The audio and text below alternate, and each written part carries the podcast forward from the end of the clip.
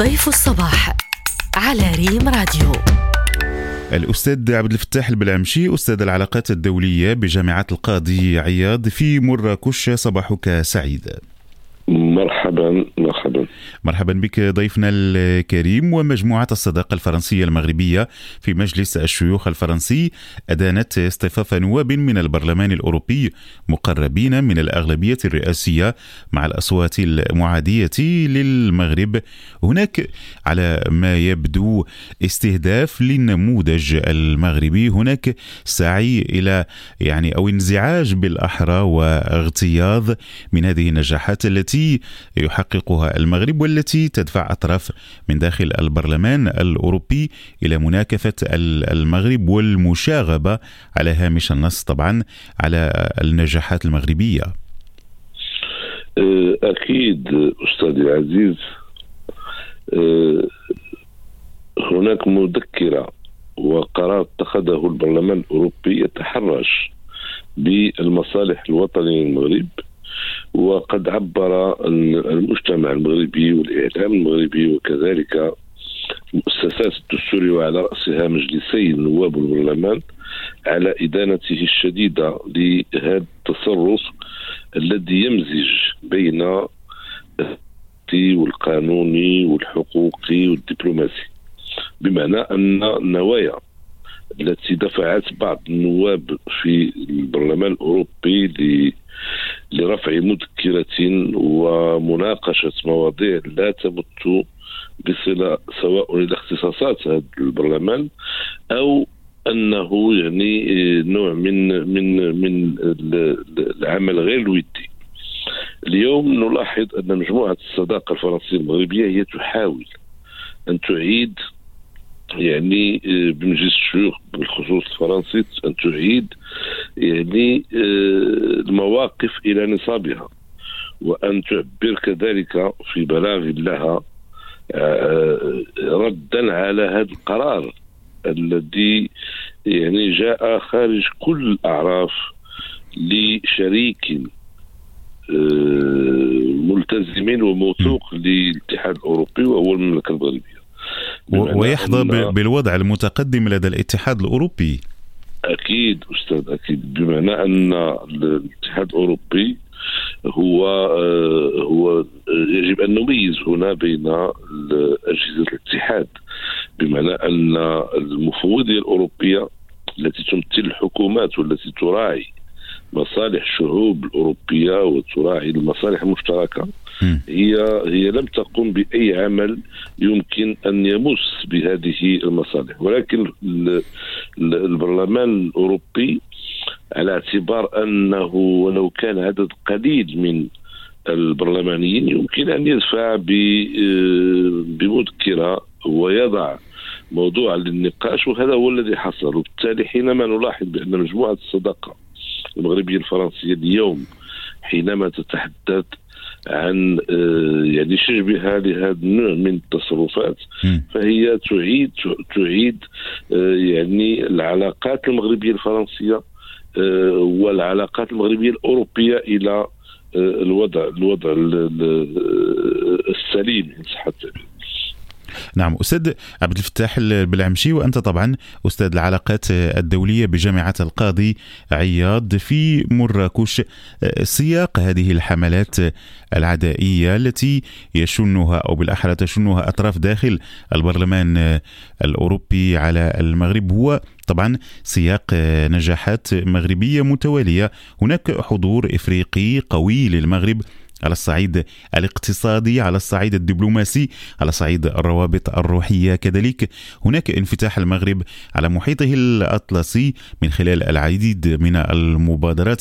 لم يبقى المغرب يعني رائد فقط على الصعيد الإفريقي ولا على صعيد دول حوض البحر الأبيض المتوسط ولكن الطموح يمتد إلى المحيط الأطلسي والعلاقات الجيدة طبعا مع بلدان أمريكا اللاتينية. وهنا نستحضر طبعا المشروع الكبير مشروع آه، ميناء الأطلسي لمدينة الداخلة ربما كل هذه النجاحات باتت تزعج بعض الأطراف.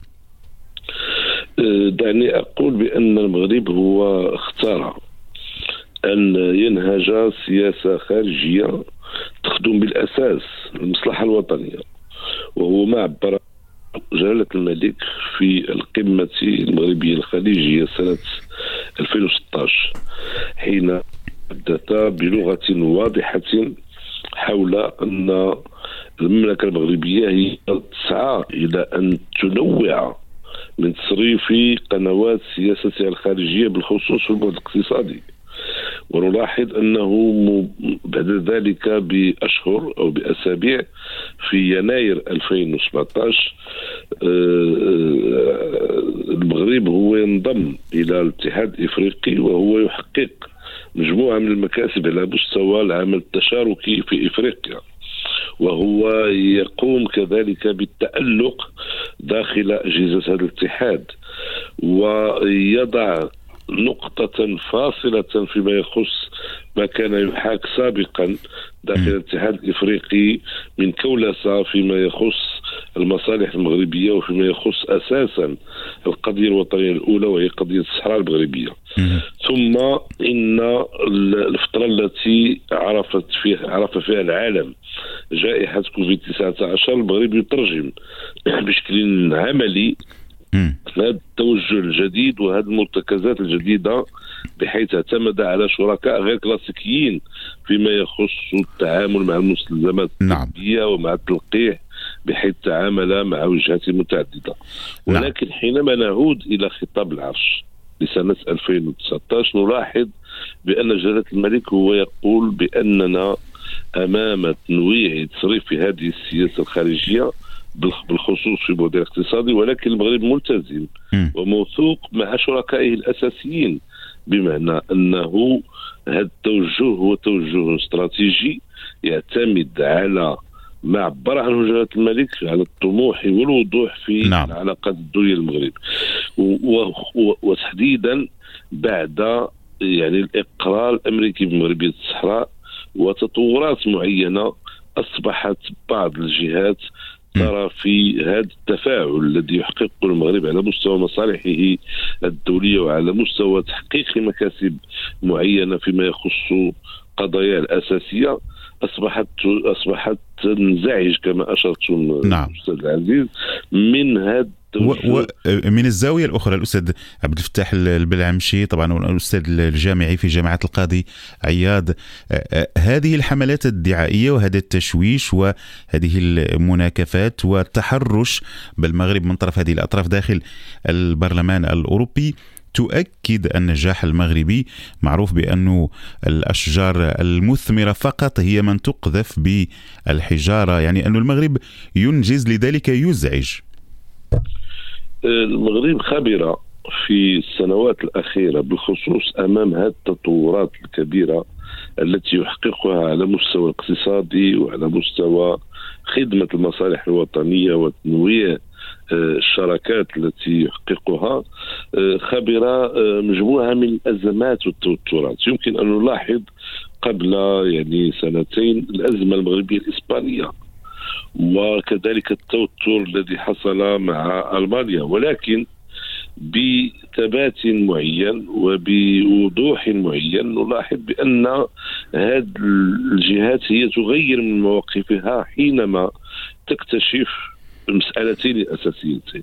المسألة الأولى هي أن المغرب كدولة هو يراعي كل الالتزامات التي يعقدها مع شركائه من جهة وهو في نفس الوقت يخدم مصالحه بالطريقة التي يراها ب ب بنوع من والتي تحفظ يعني مصالحه العليا العليا بنوع من الثقة في خدمة المصلحة الوطنية. شكرا لك ضيفنا الكريم.